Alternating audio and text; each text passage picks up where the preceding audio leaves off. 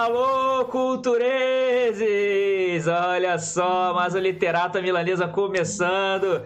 Eu sei que você que está aí na Twitch estava esperando ver a belíssima voz e a figura de Tati Klebs, né? Mas por conta de um imprevisto, ela não estará aqui e aí, infelizmente, vocês terão que lidar com esta lataria feia mesmo no dia de hoje.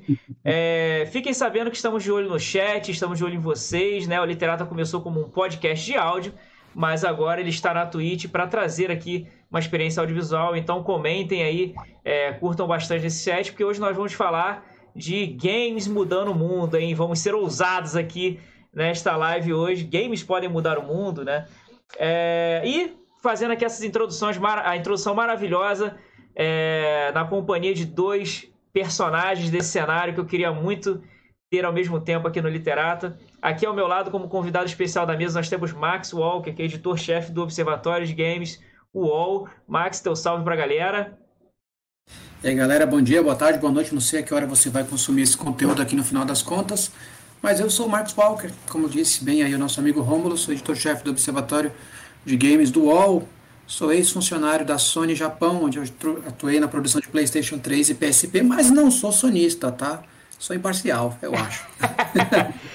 e agora, como um convidado especialíssimo aqui do Literata, Nossa. este homem que já fez, faz e fará tanto pelo mercado de games, Ezequiel Norões, diretamente da União Cearense Gamers. E Ezequiel, seu salve pra galera!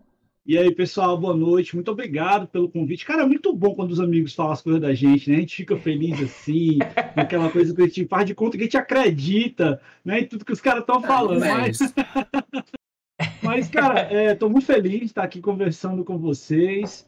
É um prazer grande, né? De estar aqui com o pessoal da, da, da cultura milanesa. Vamos fazer essa mistura ser cada vez melhor, trazendo games para a turma conhecer, trazendo novidades, trazendo informação e o mais importante, né, que a gente tem a proposta de colocar para vocês hoje o conceito de que sim, cara, os games podem mudar o mundo. Olha, então a gente está tá muito ousado aqui essa noite, né? É... Bom, antes da gente começar, a Tati geralmente me perguntaria os recadinhos, né? Então eu vou aqui, não posso deixar de falar os recadinhos é, deste programa. Eu gostaria de convidá-los a assistir. Se você está vendo esse, esse produto aqui no YouTube, você sabe que aqui nesta plataforma que você está vendo aqui é, no YouTube, você tem o Pipoca Milanesa explodindo aí em conteúdo, falando do audiovisual BR, na voz aí e na loucura de Vitor Dias, nosso cineasta do Cultura Milanesa. É, cobrindo uma série perfeita aí de Cidade Invisível, falando de cada dos poderes da entidade, é, de cada entidade, do que vem por aí, fazendo uma raia para a segunda temporada, colhem lá. Para você que trabalha com língua portuguesa e é escritor, ou, né, e ou escritor, você tem aí o conteúdo do Abra Janela, onde Jéssica Sanz traz dicas aí é, em um conteúdo semanal para você aperfeiçoar o teu domínio da língua portuguesa e da narrativa, do storytelling, né? É, Café com RPG, que você vê aqui na Twitch às terças-feiras, 8 horas, intercalando entre R. Mendonça Venâncio e Jefferson Neves, narrando uma mesa aí entre Berengard e Yaman. Né? Então fiquem à vontade para curtir toda a programação no Instagram do Cultura tem praticamente conteúdo diário sobre todas as belartes, né? Então, Cultura Milanesa é isso, é a comunidade da primeira, décima belarte, você tem cinema, você tem games, você tem literatura, tudo por lá. Tá bom? Então, fiquem à vontade para curtir esta comunidade, ela é feita de vocês e para vocês. Esta pergunta aqui, começando a nossa brincadeira aqui dessa noite, né? É, para você que está no chat aí, é, mandem seus salves, deixa a gente ver, ver você aqui com a gente. É, mandem perguntas para o Ezequiel, perguntas para o Max, para gente, a gente responder aqui essa noite. É, peguem sua, seu café, peguem sua água, fiquem à vontade aqui com a gente, porque hoje é o dia para isso. A primeira pergunta é a que eu julgo a mais é, delicada da noite, a mais difícil da noite, Ezequiel. É, de tudo que você vai ouvir aqui hoje, essa é a mais difícil. Quem é Ezequiel Norões? Cara, quando a gente vai falar da nossa pessoa, né? A gente costuma tentar ser um pouco mais evidente, um pouco mais claro. Mas eu vou ser bem simples hoje. Eu sou um cara que acredita bastante nas coisas que o mundo pode trazer para a gente. É, acredita bastante nas pessoas, acredita bastante no que a gente tem por fazer e acredito muito no que eu faço. Acho que isso é muito importante também. É, sou um cara que sou da origem da, da, da, da tecnologia, gosto bastante, sou, digamos assim, um cara que ama tecnologia, que vive e respira isso direto. E os games foi só uma consequência, né? Eu já era gamer há muito tempo atrás, eu gostava de fazer as coisas como um ratinho de locadora, ficava lá jogando, me divertia e tudo na, na, época da escola. E deu uma parada, deu uma pausa que a gente precisa se organizar, fazer as coisas da vida.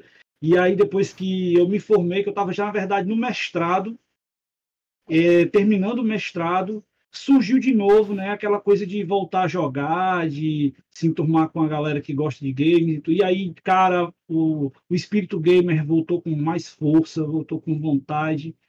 E aí, nessa época, a gente começou a trocar umas ideias e aí veio a história da USEC que a gente conta aí mais para frente. Mas eu sou um cara que curte games, que gosta de falar disso, que vive isso no dia a dia, né? Eu acho que dá para perceber a paixão, né? O amor pelos games, bonito de ver.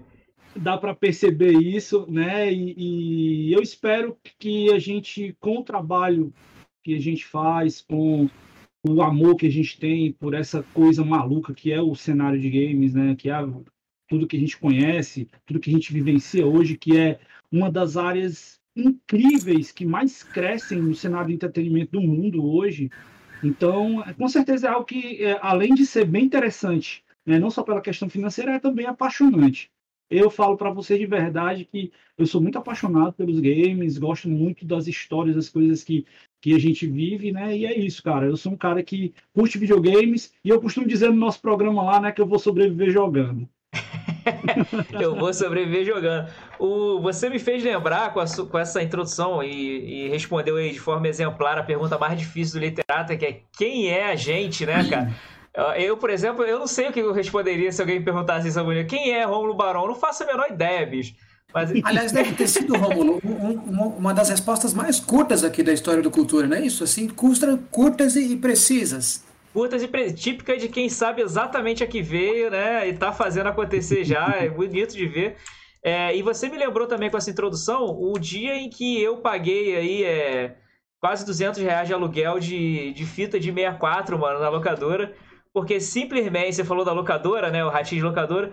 Simplesmente eu aluguei Zelda né, o Nintendo 64 ali. Eu tinha o Nintendo 64, mas não tinha nenhuma fita, eu alugava tudo. Aluguei, aluguei Zelda e simplesmente veio a maravilhosa ideia de ficar com Zelda até que eu zerasse.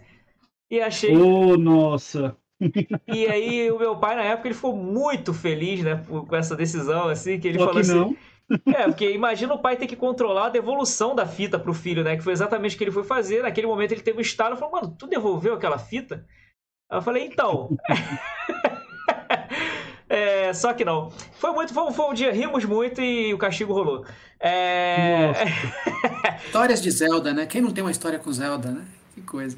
Senhores, a gente, esse, hoje a gente tá. Hoje a gente não tá pra brincadeira aqui, não. A gente, a gente fala que o Literata é para ser um bate-papo mesmo. Vamos eternizar o Ezequiel aqui no Cultura. Mas hoje a gente tá pra brincadeira, não. Então, é, de uma forma bem direta, a primeira coisa que a gente vai falar aqui abrindo essa, essa live é: jogos podem mudar o mundo? Na opinião de vocês? que vocês têm a dizer sobre isso? Já começamos já com o chute na cara, né? Deixa o Marcos ah... falar um pouquinho, já que eu falei da outra vez, né? Olha, de maneira bem clara e objetiva, sim. Só pegando um gancho simples, né? A gente está falando de Zelda aqui. Vale lembrar para você que, que, que não, não, lembre disso, ou, ou, que porventura até mesmo não saiba, acho que deve ser muito mais o caso da segunda. É, Robin Williams tem uma filha chamada Zelda Williams, em homenagem à paixão dele por Legend of Zelda. Então jogos mudam o mundo. Jogos mudam muita coisa. Falando por mim, jogo mudou a minha vida. São dos games. É o videogame que me deu a melhor oportunidade profissional que eu já tive na vida.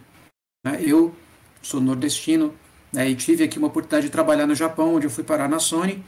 E lá eu tive a chance de ser né, líder de linha de produção e tive uma das melhores linhas e tive a melhor linha por muito tempo. Então, se você perguntar para mim, eu sou extremamente suspeito para falar. Né? O meu primeiro videogame, meu meu primeiro brinquedo foi um videogame assim que meus pais e mães puderam comprar. Ah, eu escrevo sobre games hoje. O meu TCC é sobre games. Ah, trabalhei, já fiz literalmente games. Converso com pessoas que entendem games. Então, o videogame, enquanto modo de trabalho, ele tem uma série, ele tem um espectro que você pode atuar praticamente infinito. Então, os jogos mudam a vida de muitas pessoas. E quando você tem um jogo que tem uma história, ou quando ele não tem uma história, é você quem está na história ao redor do jogo, né? Então, muda sim. Fantásticas são as oportunidades em que o jogo pode mudar a sua vida. Olha aí, Ezequiel. Na verdade, né, eu vou até complementar o que o meu amigo Max falou aí, que é, os jogos eles têm a característica hoje de induzir a imersão. Então, quanto mais imerso, quanto mais envolvido, quanto mais colocado dentro da história você está, mais os jogos têm a capacidade de fazer com que a pessoa se, se identifique com o que ela está fazendo, com o que ela está jogando. Então, uh, eu gosto de falar né, que os jogos eles têm que ser essencialmente divertidos. A gente estava, inclusive, no programa ontem, estava conversando, né? E o, o, meu amigo Fábio Santana, não sei se o Marcos conhece, que já trabalhou em várias revistas aí, né? Do, do, do cenário que, que relata sobre games. E aí eles estavam comentando lá, e o Ivan Batezinho também comentou, que sentem falta hoje nos jogos essa questão da diversão né, e que eu acho fundamental. Eu, quando estava em sala de aula, falando para os meus alunos né, de, de, desenvolvimento de jogos, eu sempre deixava isso bem enfático para eles, bem claro para eles: ó, oh, pessoal, vocês estão aqui para poder aprender a fazer as coisas, para as pessoas se divertirem. Vocês não estão aqui para fazer jogos para vocês. Vocês têm que pensar que vocês vão ter um público, esse público vai ser o seu cliente e vocês vão ter que fazer eles sorrirem, vocês têm que se divertir. E para que eles se divirtam, para que eles consigam né, é, ter, digamos assim, a satisfação de estar jogando, o prazer de estar jogando, vocês têm que proporcionar para eles a melhor experiência e a melhor imersão possível. E aí fecha o que eu estava querendo dizer. Né? Então, os jogos eles têm essa característica, eles são um entretenimento. Mas por trás, né, tem gente sorrindo muito mais. Por quê? Porque tem gente ganhando dinheiro com isso também. E aí são os profissionais que trabalham na área de jogos, seja produzindo conteúdo, seja desenvolvendo algum jogo, seja vendendo o jogo, seja colocando o jogo no mercado, ou seja falando sobre jogos. Né? Então, existem várias coisas que vocês podem estar fazendo, podem estar atuando, e isso impacta na vida de muitas pessoas. Então, eu gosto de falar da cadeia produtiva de jogos, que é algo hoje grande, um mercado que tem muita coisa ainda a ser explorada, muita coisa a ser colocada para as pessoas e que a gente precisa desmistificar muita coisa ainda, que na cabeça de algumas pessoas ainda tem umas coisas meio presas da década passada que a gente vai com o tempo mostrando, mudando e as pessoas vão gostando, Exatamente. vão curtindo e vão mudando. Hoje tem pessoas mais velhas do que nós que estamos aqui que curtem jogos de forma casual, mas que mesmo jogando ainda evitam e falam mal dos jogos uma coisa meio curiosa, né? Aquelas vozinhas, aqueles vozinhos que estão ali no seu Candy Crush, que estão ali nos seus joguinhos casuais, né? Eles jogam, até eu tenho um caso até engraçado da minha família. As tias da minha esposa gostam muito de Candy Crush. E eu me lembro que a gente viajava em família, né? E aí eu, quando menos esperava, eu pegava ela jogando. Aí eu disse, tia, videogame não é um negócio que não é legal. Ela, não, mas isso aqui não é videogame, não. Sim, tia, isso é videogame. A senhora está jogando um videogame. Videogame é o jogo. Isso aqui, ó, que vocês estão vendo aqui atrás de mim, é o aparelho, é o console. É onde o jogo funciona. Então, a gente tem no Brasil né, a tradição de chamar videogame o aparelho, mas na verdade, videogame é um jogo. Então, quem tem um joguinho no seu celular tem um videogame. Está jogando videogame. Exatamente. Então, a gente tem que começar a esclarecer, né? E é para isso que a cultura existe. E é para isso que a gente trabalha na USEG, para poder mostrar para a galera o que, que tem além do jogo. Jogar é massa, jogar é divertido, jogar é muito legal. Mas, cara, jogo tem história, jogo tem contexto, jogo, jogo relata a história.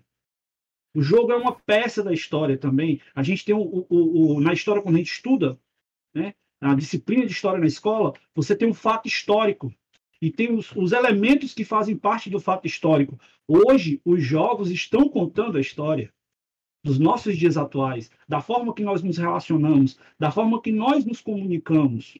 Nós estamos aqui hoje transmitindo um programa que é utilizado em boa parte pelos gamers. Essa plataforma Exatamente. que nós estamos utilizando aqui agora, né, a turma usa para jogar e se comunicar. Existem inúmeras comunidades dentro dessa plataforma.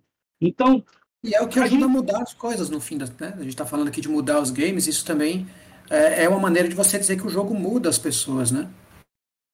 Exatamente. Então, não somente o jogo, mas tudo aquilo que gira em torno do fenômeno jogar é, muda a nossa vida de alguma maneira. Aliás, para não perder o gancho disso, hoje é o dia, falando em mudar e jogos, hoje é o dia profissional mais feliz da vida de um cara chamado Black Will. Ele teve agora um, um concurso para escolher o streamer da Konami para jogos de PES Mobile. E o Black é um cara aqui do, do, do da região, é da tua região aí, é, Caxias, se não me engano, né? É, da região da Baixada aí. Do Rio, e ele, né? até um ano atrás, ele sequer tinha um canal. E aí ele. As coisas, como tão difícil para o brasileiro de uma maneira tal, ele sempre teve afinidade com os games, jogou, é, se jogou no conteúdo, gostava de PES Mobile, né? Pro Evolution Soccer Mobile. Pra... E aí começou a desenvolver o conteúdo do canal, foi, foi, foi um, havia até alguns minutos atrás, né, um reality show da, promovido pela Sport TV que era para escolher um streamer especializado, um streamer comprovado, é, oficial da Konami. E o Black se jogou nessa como ninguém, né? E, e ele só tinha aquilo, né? Ele tinha aquilo e os amigos e a comunidade que gostava dele. E ele foi abatendo os oponentes um a um, né, com um trabalho honesto, criativo e acima de tudo muito bonito e com muita competência. E ele acabou de ser eleito aqui agora o streamer oficial, ganhou um prêmio de 10 Olha mil reais ser providencial na vida cara. dele. E foi eleito pela Konami e está se acabando de chorar. Então, assim, Black, ah, aproveitando aqui o, o ensejo né, de falar de jogos que mudam a vida, cara, a, a gente vai falar de, outros, de outras maneiras que o jogo mude a nossa vida aqui, mas assim, que fique registrado aqui também que para você que vive, vive para todo mundo que vive aqui, às vezes dependendo de um clique para conseguir ter a sua voz alcançada de alguma maneira, a gente tem aqui profissionais de games que falam desse tipo de coisa. Então fica de motivacional aí para todo mundo que estiver, às vezes, sei lá, há um ano batendo na mesma tecla, é, enfim, dando murro, achando que está dando, murro em ponta de faca. Os jogos mudam a vida das pessoas, né? basta você ter um pouco mais de, de, de concentração, fazer um, um combinado ali de concentração, oportunidades, e trabalho, muito trabalho, né? Tá aqui o Ezequiel com essa carinha de 16, né? Então, assim, vejamos aqui eu com, com 14, Rômulo, então, nem nasceu ainda, e todos nós falamos de games aqui, consome, mas é foco, né, Max? E foco, cara, para conseguir o objetivo, você que está aí escutando a gente agora, está assistindo esse programa, se você quer almejar e quer conquistar alguma coisa, cara, o foco é essencial. Você tem que destinar é, é, tempo, energia, a sua inteligência, a sua capacidade, para que você possa né, conseguir. Só um instantinho, pessoal. O, ah. Ele tá morrendo de rir, ele se entendeu. Desculpa, pessoal. Coisas, coisas de, de, de conferência. É, faz parte. jogo pausar online. É, eu tô com o meu pequeno aqui, tá ali assistindo os desenhos, as coisas dele, e ele se empolgou um pouquinho ali na alegria. Graças a Deus, que bom que é uma criança feliz. Mas, sim, como eu tava falando, né? Foco objetivo, é, almejar alguma coisa, se você quer fazer algo, não desista. E parabéns, cara. O cara foi campeão aí, conseguiu lograr isso, vai ter visibilidade, que é uma coisa que não é fácil de você conquistar no cenário hoje. Qual que é o nome dele? Desculpa. É o Black Will. Black Will. Black Will. Black Will. Então, ó, parabéns aí, né? E é, queremos você aqui no Literado para falar dessa trajetória e ensinar pra gente como é que se faz. Que agora você já pode ensinar, bicho. Ensina como é que se faz aí. É... Com certeza vai ser um prazerzaço para ele.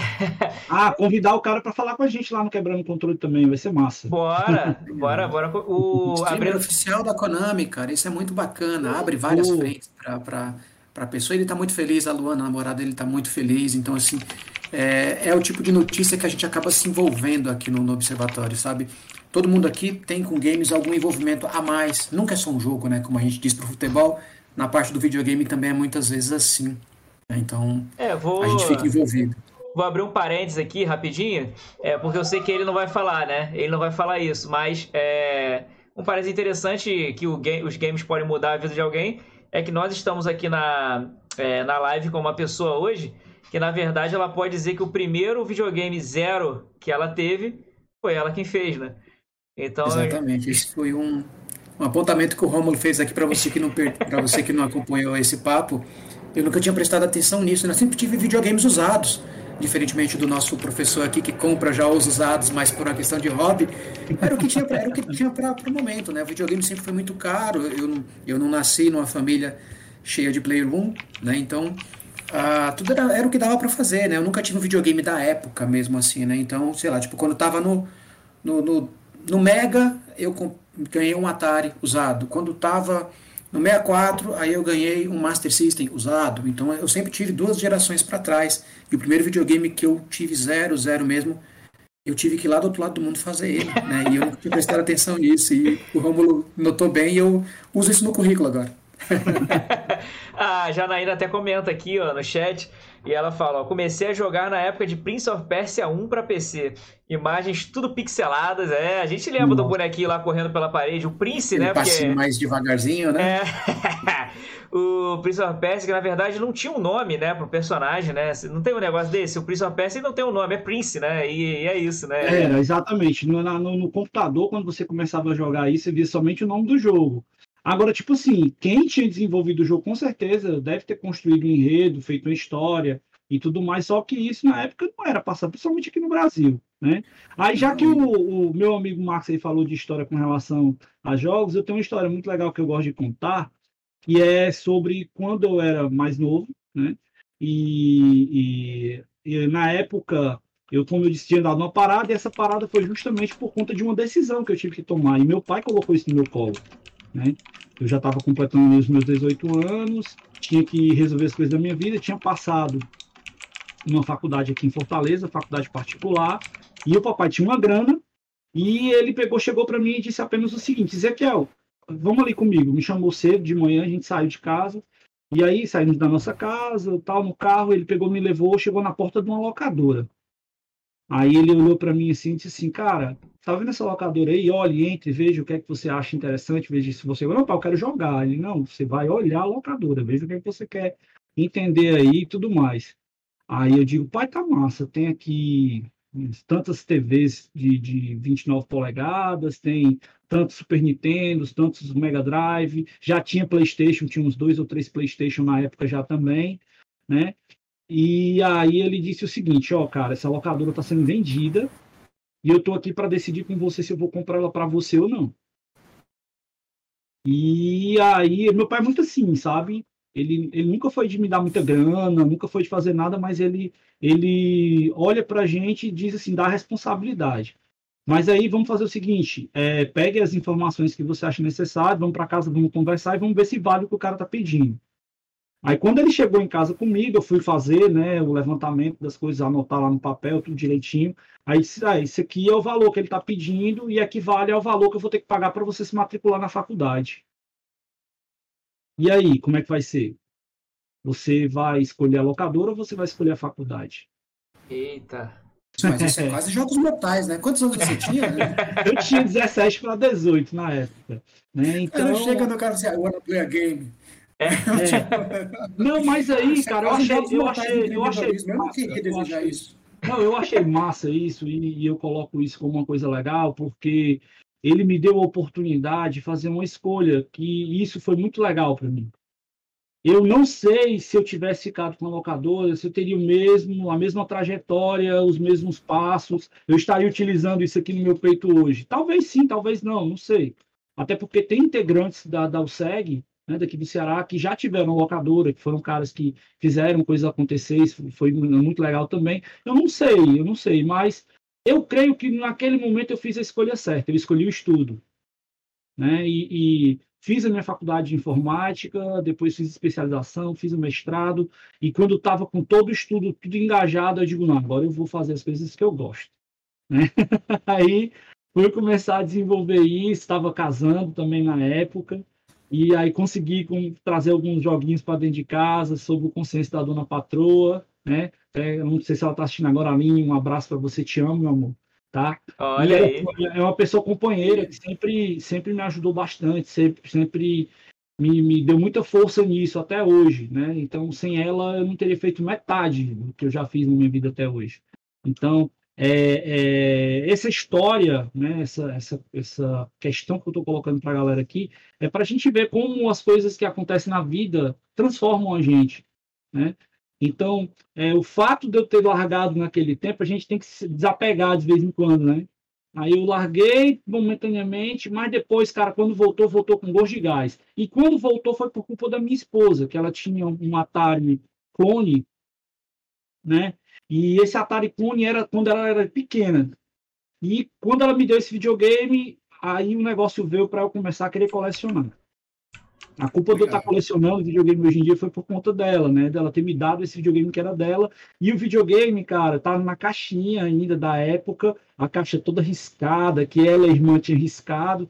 E tinha uma coisa legal dentro da caixa. O pessoal vai estranhar um pouco agora o que eu vou dizer, mas tinha uma faca. Ué, a faca? Agora virou Jogos Mortais. Se não foi com o pai, foi agora. Não é possível. Agora, o desafio, eu, o Max deve saber para que servia a faca, porque na verdade, antigamente, os videogames, se você ligar na TV, ele tinha aquele seletor, né, a chavezinha seletora. E para você colocar o seletor naquela TV antiga, você tinha que usar a faquinha sem ponta, aquela faquinha de ponta redonda. Aí você pegava e apertava com a nem todo mundo tinha chave de fenda em casa, e ela tinha lá exatamente essa faquinha para quando ela levasse o videogame para o lugar, ela botasse o seletor e conseguisse ligar o videogame onde ela fosse. Isso então... sem falar que aquele seletor, né? Depois, depois a gente. Uhum. Você deve saber do que a gente está falando. Aquela chavinha que tinha computer, TV. Então, Isso. aquele seletor ali, às vezes você tinha que ficar parecendo um ladrão, mexendo ele assim, bem devagarzinho para ver se ele pegava. E, e dava ficava um sinal melhor, certo. imagenzinha bem nitidazinha, bem, trans, bem, bem é, hoje a geração que hoje não sabe o que está perdendo, não, o que é tá, não sabe o que é sofrer. Pois é, cara, e tem essa história aí bem bacana também, né? Que a gente sempre conta aí que a turma gosta de saber. E, e, é isso, a gente vai vendo as coisas da vida, vai vivenciando e vai colocando esses tijolinhos e montando o nosso castelo do mar em nossa vida, né? É, o Ezequiel, é... te interrompendo aí rapidamente, é... qual é o nome da sua esposa? Você citou, Aline? Aline. Ah, então salve a Aline aí, que né, ajudou e foi suporte aí, foi né, a, a rainha aí do xadrez aí que trouxe Ezequiel até esse fomento que ele faz nos games hoje. Então, parabéns aí por essa parceria. Homenagear a Aline. E já que você mencionou esse símbolo no seu peito que você traz com tanto orgulho, né? Vamos falar desse símbolo aí, então, né? O que é esse símbolo? O que é a USEG, cara? União Cearense de Games. O que, que, o que é esse fomento que vocês estão fazendo? Oi. Antes do, antes do professor comentar isso daí, eu entrei em contato com com o cara que fez o logotipo. De madrugada, você me mandou ontem de madrugada, quase beirando a madruga. Eu entrei em contato com ele porque o logotipo do pessoal da USEG é uma das coisas mais sintetizadoras. Um logotipo que conta uma história é um logotipo, senhores. Eu sou publicitário de formação e tenho, tenho uma, uma especialização em cima da questão do logotipo. Trabalhei com os grandes entendidos do surrealismo, um pessoal, pessoal que pira bastante em cima desse tipo de iconização, doutores de semiótica. Então tem toda uma galera que, que bagunçou a minha mente no sentido de, de, de perceber o que, que é algo provocante e o que o professor vai falar para vocês aí é, é, algo que tem que, tem que ser aula. Pode falar. Vamos lá, vamos contar assim. Então, como eu tinha dito a vocês, eu tinha dado a pausa, né? A história está toda, toda organizada já aqui. Eu tinha dado essa pausa, né, para a questão dos games. E aí, quando eu voltei, voltei com, como a gente diz aqui no Ceará, com gosto de gás, né? E aí, vou começar, vou começar a puxar o cearense aqui. Qualquer coisa a gente bota a legenda depois. Puxa. aí, cara, foi o seguinte: uh, quando voltou isso, eu criei, criei a vontade de jogar PlayStation 3. Aí eu adquiri um PlayStation 3 semi-novo, que era de um primo meu. Meu primeiro PlayStation 3 foi assim, né? E, e tem a história do, do Nintendo. Fez, né? Não, é, tem a história do, Nintendo, do Super Nintendo também, que depois, eu, numa outra oportunidade, eu conto, senão vou queimar todas as histórias hoje. Mas aí a, a história da USEC foi isso. Eu, eu criei um grupo para trocar jogo. A gente tinha naquelas comunidades do Facebook que eram mais ativas, as coisas funcionavam é, mais dinâmicas, era novidade, muita gente participava tal. E aí criei um grupo no Facebook chamado PlayStation Fortaleza. É, na época, PlayStation 3 Fortaleza. E esse grupo PlayStation 3 Fortaleza começou a aparecer gente. Quando eu tinha 100, 200, 300, 400, 500 pessoas dentro desse grupo. E aí surgiu a necessidade de a gente começar a convergir, convidar as pessoas para trocar jogos, bater papo. E aí tem uma praça aqui em Fortaleza chamada Praça Luiza Távora. E lá foi um lugar que, que eu pesquisei, olhei, vi que eu achei seguro, porque tinha um outro lugar aqui em Fortaleza, que é chamada Feira da Parangaba, que é tipo essas feirinhas que tem, que tu me chama em todo lugar, que é Feira do Malandro, né? Então, Aqui em Fortaleza tem, né, a Feira da Pan, que na época ela estava no outro lugar, hoje ela mudou, está num lugar mais urbanizado, numa rua organizada, a prefeitura bota até as marcações das vendinhas do pessoal lá. É, é bem diferente hoje em dia, né? Do que era na época. E, e para a gente levar as coisas e as pessoas para trocar jogos num, num, lugar seguro, eu me preocupava muito com isso em época. E a gente ainda tem que se preocupar com esse negócio ainda hoje, infelizmente. Né? A gente tem que todo sair de casa tem que estar se preocupando com segurança. Né? Mas aí eu peguei e vi essa praça porque era um lugar numa, localização privilegiada, tinha policiamento, tinha segurança para todo mundo, dava para a galera levar seu jogo, fazer troca lá, sem se preocupar sem nada.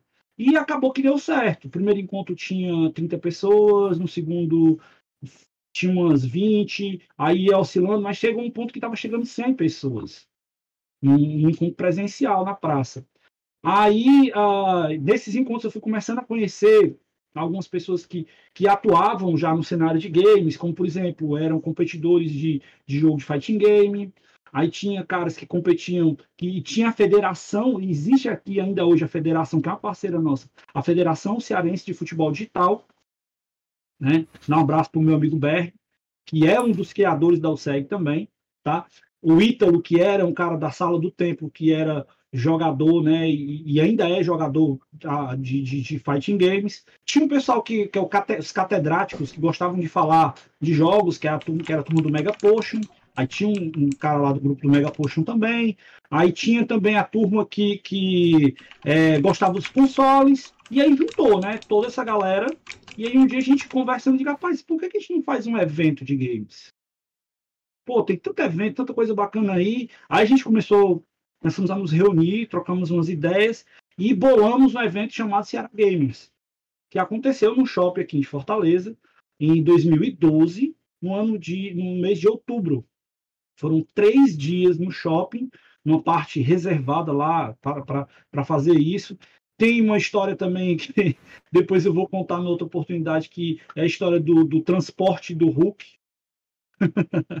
que tinha um bonecão do Hulk que a gente conseguiu de um, de um patrocínio aqui, que era uma empresa dessas que, que é de estúdio de, de, de... As pessoas fazem curso de, de gráficos, né? De Photoshop, CorelDRAW, não sei o que e tal. Aí essa empresa, ela tinha um Hulk gigantão, aí a gente teve que levar o Hulk no Totó subindo as escadas. Três andares de escada com o Hulk para poder colocar e fazer o evento, né? Caraca, mano. As coisas de evento, Ezequiel. As coisas é, de evento. É, coisa é. de evento. Coisa de evento. Aí, e isso, cara, primeiro evento que a gente estava fazendo. O, o, tinha um cara que já manjava um pouco mais, que era, que era o Berg, né, da Federação de Futebol. Tinha também um da Federação de Automobilismo Digital, que também entendia alguma coisa, tinha participado de um evento que é muito grande aqui também conhecido, que é o SANA. Né? E ele já tinha um certo traquejo, mas mesmo assim, evento que a gente estava fazendo é o primeiro. E a gente fez com a cara e a coragem. Mas aí, cara, desse negócio, essa mistura, né, a gente viu que estava precisando engajar o negócio. E na concepção do evento já tinha surgido o nome que era União Cearense de Gamers. Que era exatamente o conceito de juntar várias pessoas que gostam, que jogam, que competem, que trabalham com jogos para poder criar né, essa, essa mistura da União Cearense de Gamers. E, e a União Cearense de Gamers ela foi ganhando corpo, e aí em 2013 eu conheci um cara chamado Moacir Alves, naquela época polêmica do negócio lá do jogo justo, né, que muita gente sabe da história que foi meio complicada, porque não sei o que e tal. Eu vejo de uma forma positiva, porque isso foi uma coisa bacana para o mercado de jogos aqui no Brasil né, porque buscava a redução de impostos, que para quem não sabe a gente paga até quase 60% do valor do jogo, por conta que o jogo é tributado como um jogo de azar, tem muita gente que não sabe disso, né? E essa foi uma das iniciativas que até combateu. Hoje, né? É, até, hoje, ainda está rolando isso aí até hoje. Então, isso foi uma das iniciativas que, que aconteceram que eu acho muito positiva. E o cara virou um, um amigo e um grande mentor, né? Que eu tenho um respeito muito grande. Ele hoje é um dos maiores caras aí no cenário de esportes brasileiro quem, quem conhece, fala de esportes hoje e não conhece no Moacir Alves, acho que possivelmente não sabe, não entende o que é, que é o, o, o traquejo do, do esportes. Né? Então, é, essa coisa foi, vi, eu comecei a ver uma coisa de forma mais profissional. Os olhos, meus olhos abriram. Porque eu digo assim, cara, a gente está fazendo campeonato, churrasquinho, com a galera aqui que é tudo amigo, que tá junto, não sei o quê. Mas por que, que a gente não pode fazer isso para mais gente ver e para a gente conseguir colocar os jogos de uma forma mais, mais digamos, interessante né? e de uma forma mais uh, instrutiva para as pessoas? Envolver mais coisas. Aí conseguimos uma parceria com a Prefeitura de Fortaleza, na época estava surgindo aqui a Casa da Cultura Digital, e aí, no final de 2013, nós não tinha nem, olha para você ver a audácia, não tinha nem aberto o espaço ainda da casa. A casa é um lugar que fica, ainda é, né? É um lugar que fica aqui no litoral, na, na, na beira da, da, na beira-mar, assim, no, no, chamado Praia de Iracema, que a gente tem aqui em Fortaleza. Um lugar lindíssimo, lindíssimo. Inclusive, quem quiser ver as imagens do lugar, quiser conhecer, assista o documentário do meu amigo Márcio Garré, 1983, a história dos videogames, que tem um depoimento meu lá em frente à Casa da Cultura Digital, na praia. Aonde que a gente acha esse documentário, Ezequiel? Cara, tá na 4 Mídia. 4 Se você mídia. procurar é, 1983 História do Videogame no Brasil, você colocar no YouTube, você acha. Tá? História do Videogame no Brasil. Aí, galera... É. Quem for vai pegar aí, qualquer coisa eu parar aqui, me fala, eu pego o link e coloco no chat aí. Esse Zé Confortável que tá no chat aí sou eu, viu? Quem que é, Quem que é você aqui? Zé... O Zé Confortável. Ah, o Zé. É. Zé Confortável você. Esse é o meu, esse é o meu, o meu avatar nos jogos. Ah, então... valeu. Aí já procura, já procura, ó, já procurem aí Zecão, Zecal Fortal dos, é dos Zecal games. Fortal. É, e aí já sabe que o Ezequiel tá lá fazendo, é, dando tiro lá e. Né? Aí, ah. nesse, nesse evento, né, nós criamos. Ah, na verdade, o evento tinha sido criado em 2012, mas a gente fortaleceu ele nesse evento de 2013, que foi o nosso Natal Gamer Solidário. Então, Legal. além de fazer né, a proposta de estar tá levando a galera para jogar, de estar tá falando de joia, colocamos palestras, oficinas de desenvolvimento, oficinas de cultura, para a galera conhecer coisas a respeito da história dos jogos. Tinha campeonatos, tinha também a, a, a sorteio que a gente conseguia as coisas. E o mais legal, quando a gente faz essa mobilização, sempre, cara, sempre, acho que eu não sei como é que a, a, turma que assiste aqui, eu sou um cara muito crente, né? acredito muito nas coisas de Deus, e sempre, todo ano, nós conseguimos o apoio para doar um videogame para uma instituição. Então, todo ano que nós realizamos o Natal Gamer Solidário, a gente tem a, a, a felicidade de conseguir agraciar uma, uma, entidade de crianças carentes com um console de videogame. Cara, então, que legal, cara. Então, todo a gente tem esse trabalho, né? Já fizemos ações culturais em, em, em lugares de crianças carentes aqui de Fortaleza, como IPRED, Casa do Menino Jesus, Casa é, é, é, Salvador dos Meninos Jesus, e, e, e também tem é, coisas que nós realizamos junto ao Hemocentro aqui, de fazer campanha de, por exemplo, é, ser gamer tá no sangue. A gente criou essa campanha aqui da galera jogar videogame e doar sangue lá no Hemocentro. Né? Então, tem coisas que nós procuramos exatamente é, tirar os videogames daquela caixinha, daquele nicho, daquele eixo, para mostrar para as pessoas que isso é uma coisa de integração, que você pode aprender mais, que você pode entender mais e você pode se relacionar mais com as pessoas através dos jogos. Então, disso surgiu a União Cearense Gamers. Falando aqui dessa... É, e, e, é uma. Falando uma... coisa de mudar o mundo, né? Olha aí, um videogame que vai para um lugar desse diz muito, né? Para para não só para é mais do que entretenimento, né? Há um exercício, a, a gente nem sabe quantos tipos de exercícios que são, podem ser feitos quando você dá uma oportunidade para crianças jogarem videogame, seja qual for o jogo. É muita coisa se exercita com isso e por consequência muita coisa muda também.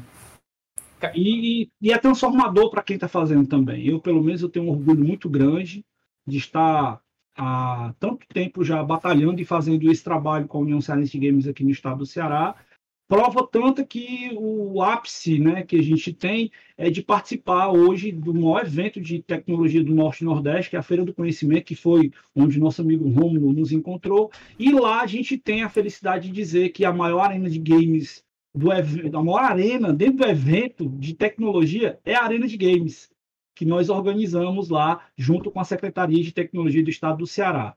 Né? Então, é, é, evidente e é claro que a gente consegue fazer tudo isso com a demonstração da, da, do profissionalismo da competência, da responsabilidade que a gente tem de colocar a maneira que os games devem ser aplicados e devem ser mostrados para as pessoas, de forma a dizer que, cara, esse cenário existe, essa realidade é algo positivo para muitas pessoas, para jovens, para adultos, para crianças, para os idosos.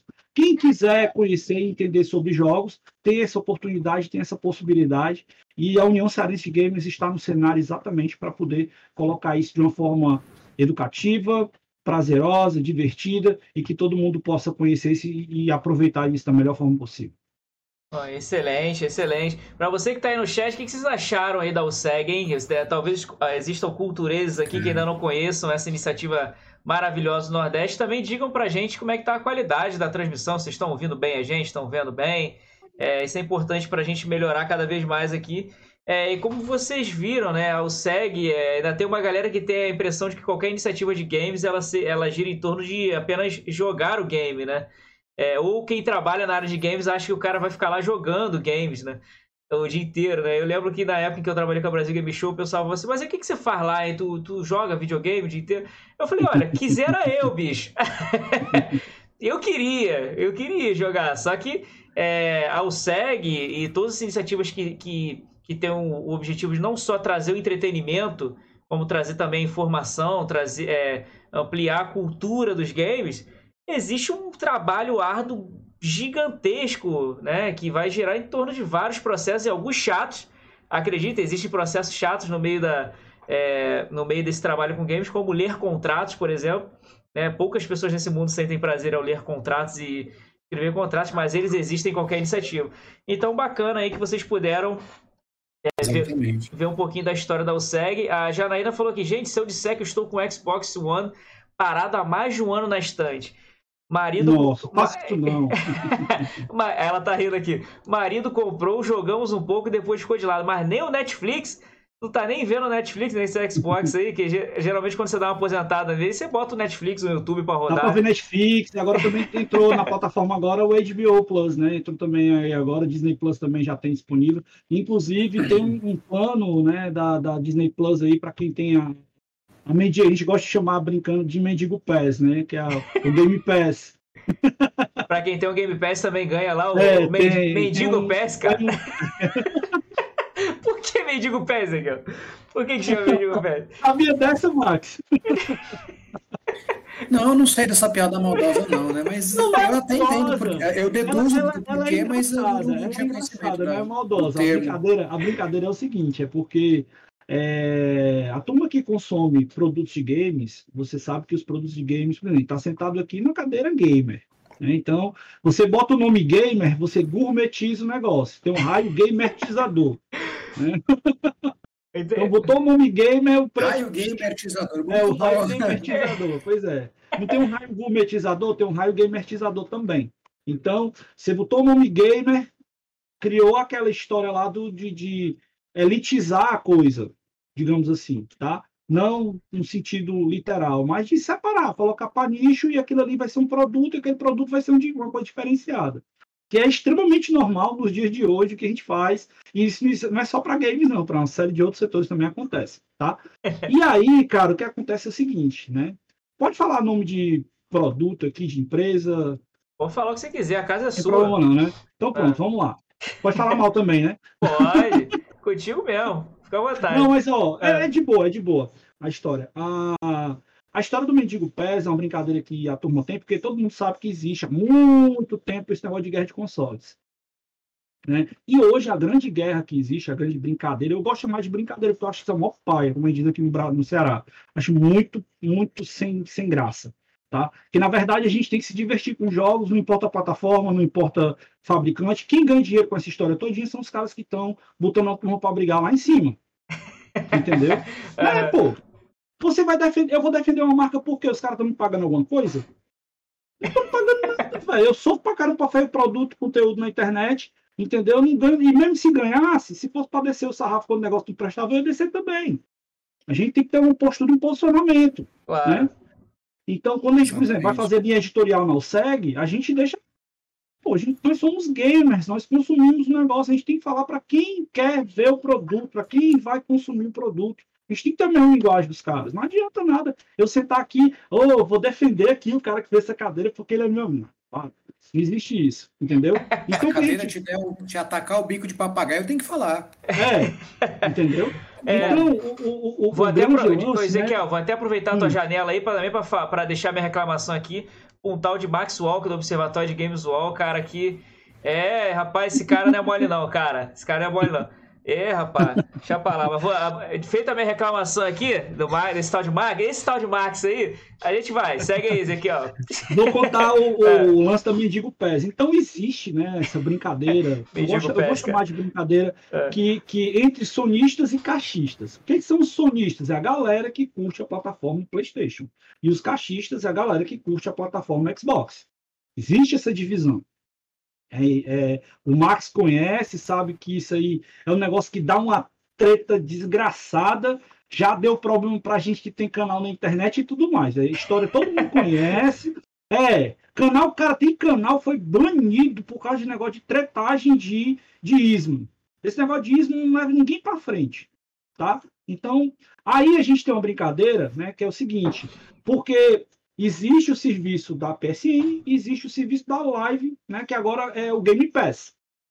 Aos poucos a Microsoft está modificando o modelo de negócio e está transformando o que ele tinha na Live Gold e transformando, eu acho que tá, né? Pelo menos eu penso que deve. Só está colocando jogo ruim. Só está colocando rojo jogo ruim na Live Gold. Só jogo assim que nem catálogo é mais. Entendeu? E aí, a, a, colocando, e tem agora um serviço chamado Game Pass, que você imagina o Game Pass como se fosse um Netflix de games. Você paga uma taxa mensal e você tem lá um catálogo gigantesco, tá certo? Com todos os jogos da Microsoft. Tudo que é Microsoft, seu Microsoft Studios está lá. E jogos que ficam de outras publishers, né, de outros desenvolvedores e muitos independentes que ficam rodando né, dentro da plataforma. Então, pelo fato da Microsoft estar dando os jogos, a gente chama de mendigo pass, que está dando né, mãozinha para a galera jogar. Enquanto né, que tem ali. Por quê? Porque tem um montão de jogo.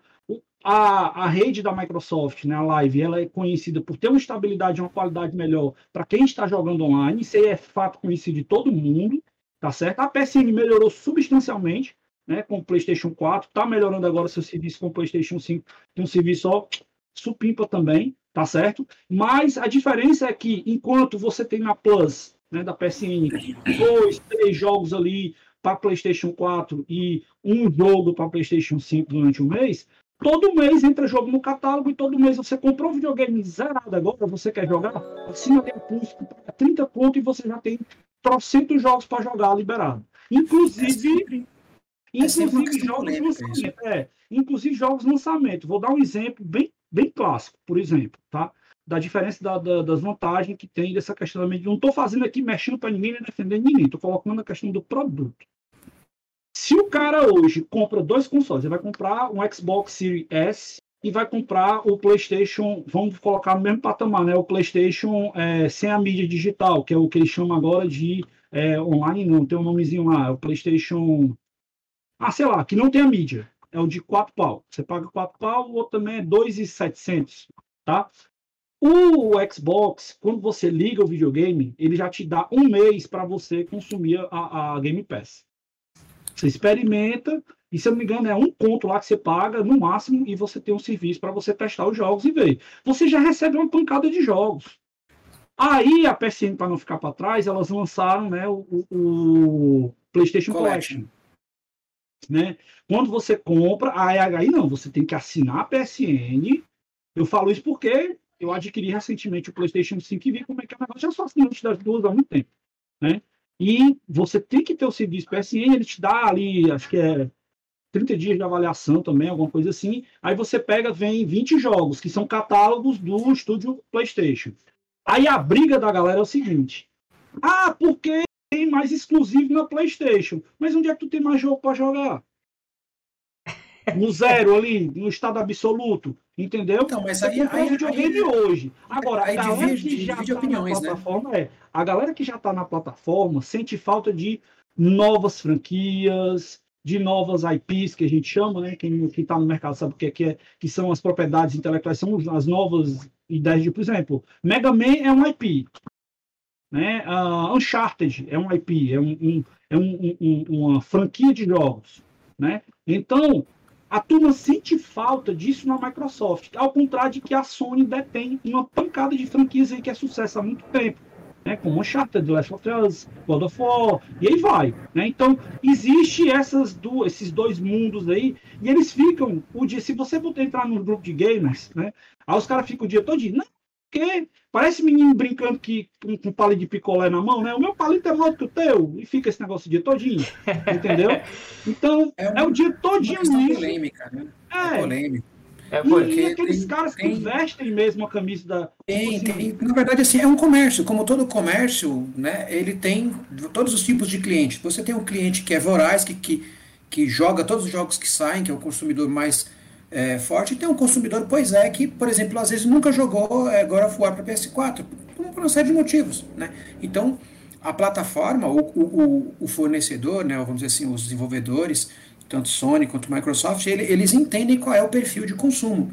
Então, existe esse, esse perfil, que é esse cara mais agressivo do ponto de vista do consumo, que ele quer todo dia comer uma coisa diferente e boa. Né? E aí, quando você oferece o serviço, você tem os dois lados. Você tem um cara que joga todo mês tudo quanto é tipo de jogo, e você tem um cara que ele tem ali um, um, uma um velocidade de jogo específico, né? não é compatível com esse cara, e você tem que atender os dois. Isso. Pensa como se fosse um restaurante. Entendeu? Você chega aqui no restaurante, ó, hoje nós temos picanha, pudim e ovo cozido. Nossa, mas é, é, essa é a, PS, é a PS Plus, vamos dizer assim. E aí, quando você vai para o lado da, da, do Xbox, você fala, olha, nós temos 47 pratos diferentes. Tem mesmo. Aí você olha, um é salada, um é pepino, um é carne. Então, assim, então são maneiras diferentes de você diluir o tipo de conteúdo. Às vezes não é só qualidade ou só quantidade, às vezes é um pouco de cada coisa, dependendo do mês. Eu consigo entender o cara que reclama e consigo entender muito mais o cara que, que, que pode jogar qualquer coisa. A gente, uhum. o mercado. É, essa live é muito legal porque a gente consegue sempre colocar o ponto de vista de quem vende e de quem joga. Né? Quando eu me coloco. Geralmente o ponto de vista de quem vende, ele, ele ignora, no sentido de não saber mesmo, né? Como é que a estrutura funciona. É a mesma coisa quando você vai fazer um jogo. Às vezes eu falo assim, eu tenho uma baita ideia para fazer um jogo professor Tony Garcia tivesse aqui e falasse assim, grande coisa. Né? Ele fala, tua ideia não é nada, irmão. A gente precisa saber se o teu produto funciona aqui, entendeu? É, aí eu volto na brincadeira do restaurante, né? Pensa, olha, transforma, pega, vai fazendo a comparação. O estúdio é um restaurante. Vamos fazer comida, vamos. Vamos colocar. Meu, eu tenho uma ideia de prato aqui que é sensacional. Vou misturar abacate com, com, com, com chocolate. Não, peraí. Não, mas fica muito bom, né? Não, mas olha, o, é romântico, eu consigo fazer um rococó, fazer uma escultura com abacate, com chocolate, fica bonito aqui em teoria. Falei, ah, bota ali no prato e vê se alguém come. Então, o dono do restaurante precisa pensar com a cabeça do consumo geral do povo, trazer essa analogia. É, esse, esse balanço que eles vão fazer, né? Cai em tudo, né? É, esse para fazer jogo, para alugar fazer... o jogo, para meter o serviço. Aí é essa coisa, a gente tem que entender todo, todo a, a, a estrutura, né? Não é só o cara que consome muito ou o cara que consome pouco.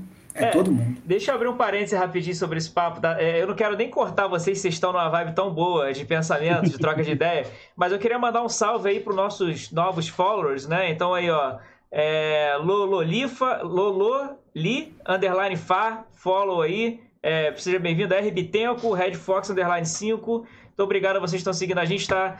Estão dando aqui essa moral aqui para esse canal que está crescendo aqui na, no Literato. A gente é novinho aqui, então a gente está falando de cultura, então muito obrigado por você estar tá aqui chegando junto. Se você gostar, fala. Se não puxa gostar também, fala. Puxa a cadeira. O objetivo aqui é isso. A gente tem pessoas muito diferentes nessa live aqui. Cada uma representando um pouquinho do que é. Eu, geralmente, sou o backseat. Backseat é o quê? Aquele cara que é, por exemplo, eu tô jogando The Witcher há dois anos, eu acho, mano. E agora que eu tava zerando The Witcher, que eu vai ser, pô, agora eu tô zerando a DLC, a Blood Wine, né? Tô zerando Blood Wine, aí tal, saiu uma notícia aí que talvez tenha mais DLC vindo. Então, enfim, eu comprei. Virada no seriado. pô, então, cara, olha só, eu tô. É, comprei Final Fantasy VII, o remake, porque o a, de Final Fantasy o meu favorito sempre foi o 7 comprei o remake com aquele gráfico, não consegui jogar ainda porque eu estou jogando The Witch. Eu sou comprometido ali com, com o mesmo jogo. Então, você vê as visões diferentes, mas é legal que o Ezequiel, por exemplo, que respira games, o Max que respira games, é, eles dão pause é, para abrir parênteses que para você que está aí no chat são muito legais. Por exemplo, o Ezequiel, ele convive com o conceito da API. Né? Então, mas aqui ele falou assim: opa, mas tem uns cultureiros aqui, tem a galera de literatura que de repente está colando na live aí. Então, pô, vou abrir aqui o PI, ó, é a propriedade intelectual lá do jogo tal, é a franquia. Então, uh, entendo que essa live é feita para vocês não se sentirem excluídos. De repente, você é escritor, você tá aqui, pô, vou ver um pouquinho de games aqui, cara, não sei nada de games, os caras vão me, vão me atropelar. Você não vai nada sofrer isso aqui. Cara, nada ver. Puxa, mas ó, é uma, uma, coisa bacana, e aí, aí vou puxar a sardinha pro lado dos veteranos, que é o seguinte: toda vez que você pega um cara como Ezequiel, que, que tem a jornada dentro do, do terreno gamer, né? Ele tem uma preocupação legítima, entendeu? De sempre atualizar o cara toda vez que ele faz algum comentário um pouco mais rebuscado dentro do nosso glossário, vamos dizer aqui. E aí isso é uma coisa que às vezes não acontece quando você vai pegar alguém que está falando só de, do, das batalhas royais, vamos dizer assim. Né? Então, às vezes o cara tem 37 termos. A gente tem uma nota aqui, que é uma das notas que mais é visualizada durante o mês, que é o seguinte acho que são, a essa altura já são, que a gente sempre vai mudando lá, né? 50 termos gamers que você é, não tem coragem de perguntar e é aqui que você vai saber, entendeu? Porque é muito grande. Então, assim, às vezes, às vezes a gente vai falando de profissional, às vezes vem um profissional, acrescenta a coisa do, do IP. Aí o, o Ezequiel já falou IP. Se eu já, se eu já tô meio desligado, não, peraí, a IP deve ser um A, um I, um P, não, peraí. Hum. Então, aí eu venho e falo inglês. Então, assim, a gente tem essa preocupação. Isso. E aí, quando são os veteranos falando, eu percebo um pouco mais de cuidado. E aí, tudo bem, estamos aqui com o professor, né? O professor tem essa, essa sensibilidade de atualizar o, o cara do outro lado de que, Mas essa, se ele vê que ele essa... fez uma cara assim, ele. Uhum, não, essa preocupação eu repasso, inclusive, para a galera nova. Então, vou dar um, até um alô aqui, que estava acontecendo agora há pouco, o nosso programa chamado Meia, meia de meia hora, né? Estava acontecendo agora às 8 horas, com o Serginho e o nosso coronel, o GU, né? que eles falam especificamente de esportes. O Serginho é um cara novão, 18 anos, ali, da, que tem um visual da galera mais nova e tal, que está começando e curte falar disso. E, e, no início a gente começou a preparar ele, né? Que na verdade ele entrou na USEG convidado e eu disse, cara, você tem a personalidade que a gente precisa para estar tá falando do, do, que a gente quer colocar aqui, que é sobre esportes. Você tem o, o, o, o visual, né? Tem o, look que a gente quer, o, approach que você vai ter com a galera que vai estar tá falando, que vai consumir o que você quer falar. E, e eu tenho essa preocupação né, de que quando ele está preparando material, ele manda os vídeos para edição e eu converso com ele e digo, ó, oh, Sérgio, quando você for falar disso, explica esse termo. E tem dentro da coluna, né, que ele faz o drop semanal, que toda terça-feira sai lá a chamada do Kelsey Sports, ele, ele apresenta alguns conceitos e tem também uma apresentação que a gente faz de exatamente de conceituar termos que a turma tá jogando lá no LoL, no Dota, no, no CSGO, né? O, o, por exemplo, tem lá o Se Liga na Call, né? Que é o, é o cara tá ali no jogo e aí tá, tá todo mundo fazendo invite, ao outro termo, né? Tá fazendo invite pra galera ir pro, pro ataque, né? E aí tem que fazer Todo dia, né, Ezequiel? Todo dia é, vem um caminhão de termo novo. Exato, exato. Do cara. E era justamente essa aí uma coisa que eu queria, se você me permitir aqui, Romulo, uma provocação ao professor aqui com relação à uhum. conexão entre gerações, né? É, Vai me chamar de crente não, tá? Não, não, não, é justamente isso. É Somos, uma né? provocação né? entre gerações, porque é. você, tá, você transita bem nos ah, territórios, tá. né? Eu sou jornalista, preciso passear Sim. por todo mundo, senão se eu andar só no parquinho do, do da galera mais nova, quando eu colar no recreio do, do, do, da velha guarda, ninguém fala comigo. Então, mas se assim, você que é professor, então precisa, portanto, estar conectado com, toda essa, com todo esse espectro, né, tem o maior número de pontos possíveis, queria fazer uma pergunta justamente com relação a esse tipo de conexões. Vamos lá. É muito comum você pegar, por exemplo, assim, gerações de qualquer coisa, tá? Música, é, esporte, uh, uh, qualquer tipo de entretenimento. Você pega um tipo de entretenimento nos anos 80 e pega agora nos anos 2000, é um pouco raro as, as, gerações se conversarem. Então, pega um cara que ouvia rock nos anos 80 e o cara que ouve rock hoje. Um estranhamento que é natural, que é do jogo, que, enfim, né, você até pode ter algumas conexões ali, mas isso é compreensível. Quando o assunto é games, quando você pega o cara dos anos 90 e o cara que está jogando no dois, nos anos 2020, isso é não, é desbalanceado. É desbalanceado e, há, e chega a ser nocivo. Coisa muito, só para chega... há, um, uhum. há um há um abismo muito grande entre as conexões, há um estranhamento entre tribos. Eu queria te perguntar o seguinte: há como diminuir essa distância, na tua opinião? Sim, com certeza. Com certeza. Eu, eu, eu me preocupo bastante isso, principalmente quando a gente está fazendo os eventos. Então, como eu estava falando para vocês, a gente faz o, o Arena de Games lá na Feira do Conhecimento, né? E uma das coisas que eu tenho preocupação é de mesclar tudo isso no espaço. Então, a gente cria um ambiente que é um espaço aberto, aí, geralmente são em torno de 10 consoles, aí dos 10 consoles tem retro games e tem consoles de nova geração. Tudo no mesmo espaço. É para a galera poder degustar. Você falou do, exatamente daquele restaurante que tem várias opções. É para a galera chegar ali e sentir os sabores. Né? Falando em sabores, falando em sabores, esse cara aqui, para quem não sabe, existe cores. E quem coleciona não chama de cores, chama de sabores. É o 64 framboesa, framboesa é, flavors. É, exatamente. Então, tem, tem essas nuances que é que é típica de cada, é como a gente chama de tribo mesmo, como você falou, de cada tribo. Então, existe a tribo dos retro gamers, né? Existe a tribo da galera hardcore gamer, Existe Mas não é estranho para você? Não é estranho, Cara, professor? Não, assim, olha só. Todo, pensa o seguinte, é todo mundo índio, mas tem tribos diferentes, entendeu? Sim. É estranho às vezes, né? Mas olha só o ponto Camada, de né? convergência. Né? Olha só, tem um ponto de convergência na história.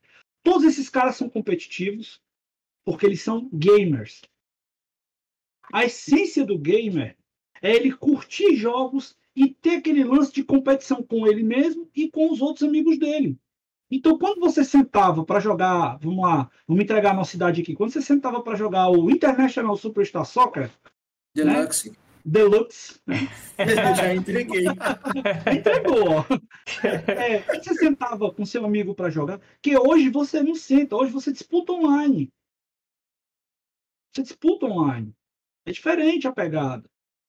Né? E aí você chegava do, do lado do seu colega, aí vamos lá, quer provar como é que é o negócio da amizade, porque na hora de cobrar o pênalti, cada um virado para o lado esconde o controle. Isso é competitividade. Então, quando você quer juntar, é, é roots total. Então, quando você quer fazer isso aflorar, é só você botar os caras no mesmo esquema, juntar todo mundo ali no mesmo universo, que eles vão falar a mesma língua, apesar de estarem em vibes e sintonias e tribos diferentes. Só que eu, eu gosto de fazer isso para que as pessoas estejam na mesma vibe, na mesma tribo. Inclusive, inclusive, né, a gente consegue juntar até desenvolvedores dentro do mesmo espaço. Como é que eu faço isso? Eu chamo os desenvolvedores para mostrar seus jogos para a galera conhecer. Legal. Então, a gente consegue juntar a galera do analógico, eu não posso esquecer que é muito importante desse cenário também, né, que são jogos board games, card games. Aí, por exemplo, no último evento que a gente fez, tinha de Pokémon TCG, que é o Trading Card Game, né, que é os cartãozinhos de, de, de Pokémon, que inclusive tem, tem cara aqui do Ceará que já disputou Mundial. Olha só. Um molecão de 10 anos aqui, que é filho do meu amigo Fábio. Mandar um abração aqui pro meu amigo Fábio Takeluchi, tá certo? Que é, é, ele é treinador Pokémon, inclusive. É um cara da nossa idade que abraçou a história do Pokémon Card para poder levar o filho dele, dar uma coisa bacana pro filho dele, ó. História massa pra gente trazer pro, pro, pro, pro pra cá também e ela tela pro. Né? Então tem muita coisa legal que a gente pode contar. Então, quando a gente junta todo mundo nessa panela grande, né? E que todo mundo vai ver e olhar, pô, cara, tem isso aqui, isso aqui é legal, não sei o quê. Então, aí quando chega o cara que é sonista, diga assim, cara, vem cá, vem olhar esse jogo aqui do Xbox comigo. Aí você bota um jogo que seja legal daquela outra plataforma, o cara vai acabar aquela, aquela, aquele nojinho e vai jogar outra plataforma. A é nesse, nesse, caso onde você tem as mesmas gerações, vamos dizer assim, Play, é, Xbox One e, e PS4, você está falando de gerações. Eu me refiro a, vamos dizer assim, a estações diferentes. Por exemplo, Não, se você pega um, um Super cara de 17 anos para jogar um PS4, Super Nintendo. Né? Você tem, vai pegar um é, cara, pô, o, o, o Sérgio, que eu falei aqui, ele é colecionador. Sabe qual videogame que ele, um dos videogames que ele curte mais jogar? Ah. Super Nintendo. de toda a. Mas é um, é um ponto fora da curva, entendeu? Mas. É um ponto fora da curva. É, é um combinado. ponto fora da curva. Mas, ó, o que eu tô querendo dizer com isso? É que eu tenho que aproveitar a vibe desse cara para poder entender o que fez ele chegar nos retro games e fazer a, e esse, essa, essa seiva que ele bebeu e levar para outra galera beber também. Sim, é, é um. Então é eu vou usar. É, exatamente, eu vou procurar fazer essas coisas e mesclar isso e levar isso para a galera. E, por exemplo, quando a gente tem uma coisa que eu acho muito chata, quando você vai fazer visitação em museu e uma série de coisas, é você não ter orientação daquilo que você está vendo. Então, quando a gente faz exposição de games, eu obrigatoriamente tem que ter uma pessoa que está ali que saiba o que está falando sobre aquilo ali. Então, por exemplo, tem uma, uma pessoa da nossa equipe, que é a Vivian, que ela é estudante do curso de jogos digitais e que ela estava ali e ela sabia a história de todos os consoles que estavam exibidos ali na mostra. Legal, se a pessoa chegar para ela, se a pessoa chegar para ela e perguntar, para quem foi que fez esse console? Não, foi o Nolan Bushnell. Nolan Bushnell fez o Atari, teve a questão do crash dos videogames, que a Atari faliu, depois disso foi passada a franquia para outro, para contar a história todinha. Entendeu? Que é para aguçar a pessoa e fazer com que ela tenha a, o conhecimento de ver aquilo ali. Aí vai falar de Nintendo. Ah, cara, se você falar de Nintendo e não falar de Miyamoto, você não fala de Nintendo. Entendeu? Aí eu vou lá na aula de. É, eu vou falar na minha aula de jogos, por exemplo, você vai falar de, de level design, mudando totalmente a história aqui, vai falar de level design, você não tem como falar de level design sem falar da fase 1-1 do Mario.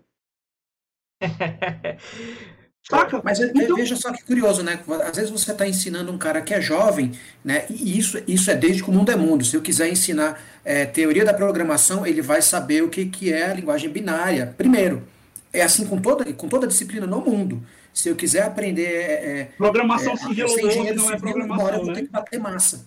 É simples assim, entendeu? E, e a gente vê essa coisa no, do, essa, às vezes pra, parece que para o gamer ele, ele precisa de um reforço nesse, nessa teoria. Falando, isso aqui é em todo lugar do mundo. Você vai ter que aprender a Atari sim, irmão. Se você quiser ser um profissional de games, você vai, você vai repassear, você vai revisitar a, você vai percorrer a linha do tempo, sim, e você tem que fazer isso sim. Não gostou, vai fazer engenharia. Detalhe, lá você, você, você acha que você vai só abrir o, o, o, o a planta né, e resolver as coisas. Você mandar os caras para fazer. Tem que bater massa. Tem que saber. É. Em todo lugar é assim, mas para o game. Até para perceber a viscosidade da massa, ver se a qualidade do produto está sendo utilizado, é necessário ou não para aquilo ali e tudo mais. Mas olha só, você falou disso aí, eu fiz um desafio para meus alunos uma vez. Eu fiz uma game jam de produção de jogos de Mega Drive. Olha aí. Num outro Entendeu? dia, no, no outro dia, é, eu conto uma história que eu tive com o Nolan Bushnell. Eu, é, você falou do Nolan Bushnell, eu lembrei dele. O Nolan Bushnell, pra quem não sabe no chat, foi o criador do Atari, né, mano? Então, assim, uhum. muita, de repente, você, Atari, mano, se falar Atari, muita gente sabe o que, que é, mas aí o pai do Atari é o Nolan Bushnell, né? Aí algumas pessoas não associam o pai com a criança. Mas. Se liga, se é. liga no livro da BGS, tá? Aquele livro histórico lá da, história da BGS. Aí tem uma foto lá do Nolan Bushnell. Adivinha de quem é o Atari que ele tá assinando? Mentira. É mesmo? Ai, caraca, rapaz, eu vou revisitar esse livro aí. Olha, Olha só, cara. É porque a galera levava no, no Meet and Greet. Tem uma, tem uma ah. entrevista incrível que a gente fez no nosso canal com o Nolan Bushnell, lá na BGS, que a gente fez uma pergunta para ele exatamente fora do, do, do, A gente gosta de fazer as perguntas assim, meio fora do contexto. Né? E nós perguntamos para ele exatamente, aí eu vou fechar minha, minha fala aqui hoje com essa, com essa vamos deixar para a próxima oportunidade. É, nós perguntamos para o Nolan Bushnell se falta a criatividade nos jogadores e nos desenvolvedores que era movida exatamente por aquelas capas que a gente tinha nos jogos antigos do Atari, como por exemplo, você tem um livro hoje chamado The Art of Atari. Esse livro tem aquelas capas maravilhosas que tinha lá, por exemplo, Defender, que tem um, um astronauta lá com o negócio acontecendo, não sei o que. Quando você ia olhar o jogo, eram uns pixelzinhos lá, batendo na tela, né, soltando um tracinho e batendo uma bolinha. Mas antigamente, o jogador ele tinha que desenvolver mais a questão da, da, da criatividade, do o lúdico era muito mais explorado nos jogos, porque você não tinha tudo que a gente tem hoje, que, por exemplo, você vai jogar um jogo com alta definição, gráficos, sons pipocando, né, com 3D surround e aquela porra toda que você tá lá vendo do jogo, você já tá com tudo pronto. Saca? Você já recebe o negócio todo pronto. Eu não estou desmerecendo os jogos atuais, pelo contrário. Eu estou dizendo é que, naquela época, o desafio que o cara tinha era diferente do desafio que o cara tem hoje. Inclusive na comunicação do jogo, né? Se você pegar, e... por exemplo, você está falando das capas, a gente tinha trabalhos maravilhosos nas capas de Mega Drive, que era do peruano Boris Valerro. que é um professor de aquelas capas do, do, do Golden Axe que tinha um cara todo besuntado em óleo, um, parecia um desenho do Conan. Aqueles desenhos cabulosíssimos eram feitos por um professor de desenho. E você falou bem, a inspiração era Conan mesmo. Boris Vallejo, procure uma hora. Tem a inspiração, a inspiração era Conan mesmo. Exatamente. É, e aí, falando agora. O Nolan, só fechando, né? O Nolan, ele disse assim, cara, que pergunta legal. E ele, ele lá no, no, nosso canal, vou deixar aqui a incógnita, né, pra galera ir lá dar uma olhada e ver o que, é que ele respondeu lá, mas resumidamente é o seguinte: realmente as coisas são bem diferentes. É, canal do YouTube? Canal do YouTube da USEG? É, o canal da USEG, é o Quebrando o Controle. Eu, eu, já coloquei lá o link pra galera conhecer nossas mídias Ó, aí no chat pra todo mundo ver, tá? Quando sair no YouTube também a gente bota na descrição, a gente bota um cardzinho lá, a gente. Pra você poder. Bacana. Muito legal você conhecer o, o, o, o, pai, né, de uma, uma obra que você conhece tanto, né, cara? O criador do Atari, né, bicho? Eu vou deixar só a pergunta que ele me fez e, a gente, e aí vocês perguntem nas redes sociais aí da USEG, do Cultura Milanesa, o que, que foi essa resposta que eu dei, mas o Nolan Bushnell virou para mim na lata e perguntou assim: What do you think about my system? O cara virou para mim e perguntou: O que, que você acha do meu sistema, bicho? Se vocês acham a pergunta, quem é Ai. você da live? é difícil. Imagina o Nolan Bush te pergunta, o que, que você acha do meu sistema? O que, que você acha do meu Atari? Aí, oh, eu sou tão, eu sou tão fala no negócio. Eu sou tão assim, ó. É, a história da entrevista da gente lá, cara, eu sou tão fã, tão fã, tão fã desse negócio. Eu não consegui entrevistar o Nolan Bush. Não consegui. Nervosão, tava, eu tava com a pauta toda pronta, no inglêsão lá, até para se eu falhasse na hora ler, né? Tava tudo pronto. Eu tava tão assim, cara, emocionado com aquele momento de conhecer aquele cara que para mim, porra, é, é é, é, muito foda, entendeu? Então, é, eu fiquei nervoso e o Mário, que estava comigo lá no dia, ele fez a entrevista e foi fantástica. Mas eu estava escalado para fazer entrevista, mas não consegui fazer pela emoção. Pô, cara, eu imagino, Ezequiel, eu imagino. Então, tem, tem, tem esses pontos aí, né? Tem essas coisas aí que a gente coloca que essa nossa vivência, essa nossa história, e eu espero que a galera tenha gostado das minhas maluquices aqui, das minhas histórias. Não, agora essa galera, para poder a gente chegar, indo para a reta final dessa live, perguntar ao Ezequiel o que, que, ele pensa do futuro aí, cara. A gente já falou o que, que a OSEG fez até aqui, o, agora tá eternizado no nosso YouTube essa história maravilhosa da OSEG. Quem é Ezequiel tá eternizado no Cultura Milanesa também, que legal. Mas agora a gente quer saber dos planos, dos novos projetos, do, do... o que, que vem pela aí. É você olha pro horizonte, o que, que você vê, Ezequiel? Fala pra gente. Cara, é, a gente vê que o mercado de games ele manteve a curva, né? Na verdade, a curva de consumo acentuou, porque muita gente ficou enclausurada, muita gente ficou retida na sua casa, tinha que procurar alguma ocupação, alguma coisa. E o desafogo para muitas dessas pessoas, até terapeuticamente falando, né, foram jogos. Então gerou-se todo um atrativo diferente gerou-se uma visão totalmente diferente, gerou oportunidades também muito diferentes. E, e, o cenário de jogos, ele ganhou novas pessoas, ele ganhou novas possibilidades, ele ganhou novas perspectivas. E se a gente estava numa, numa visão de estar tá com um mercado de consumo em torno de 180 bilhões de dólares, já está hoje, né, perspectiva de 2021 para 2022, está passando na casa de 210 milhões, bilhões de dólares. Então, ah, se a gente vai falar de futuro do mercado de jogos, cara, vou ser bem sincero. Aí agora eu vou, vou, vou fazer a minha a sua resposta. Eu não posso prever e não sei te dizer muita coisa a respeito. né? Porque é, é um mercado que ainda tem muito a se cavar, tem muito a se explorar, tem muito a se ver em vários segmentos. Né? O, o, meu amigo Max aí não me deixa mentir que a questão de produção de conteúdo, de pessoas que estão trabalhando nesse cenário. Teve o caso que ele contou do camarada aí que, que agora foi campeão, né? E do, do evento, de uma.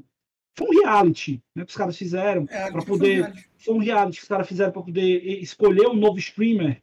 Representando, olha só, os caras fazem né, um apurado, uma peneira, uma peneira, né, uma peneira uma peneira para poder saber quem vai ser o cara que vai ser a cara daquela marca. Então, veja só, a possibilidade, a ponte que existia, que era gigantesca, né? Que separava o cara que estava lá do cara que fazia o jogo para o cara que jogava, era um abismo. Hoje, cara, a ponte é isso aqui. Entendeu? Porque o cara que está ali jogando, se ele mostrar que é um bom jogador, se ele tiver um bom um bom, uma boa comunicação, um, um, um, bom, um bom meio de se expressar e de tá fazendo aquilo que ele gosta, mostrar o amor do que ele faz, ele vai ter oportunidade. Então, há muitas possibilidades, há muitas coisas legais que a gente ainda vai presenciar, muita história bacana que a gente vai ver. Tem, tem um, um documentário agora me falhou aqui a memória o nome, na fala do. Quando o Max for falar mais alguma coisa, eu vou tentar recuperar e, e, e passar de novo para a galera. Um documentário que saiu recentemente na, na, Netflix, que ele aborda essa questão do, do, da dinâmica dos jogadores, a questão psicológica dos jogos. Saiu agora recente na Netflix esse documentário. Eu acho que é esse. Eu acho que é esse. Né? Mas tem um nomezinho. É, é, é esse aí, pronto. Não é só um jogo. Né? A tradução literal é não só um jogo. E lá tem inclusive um cara que é morador de um lugar bem remoto, bem distante, e que é um puta jogador né, de Free Fire.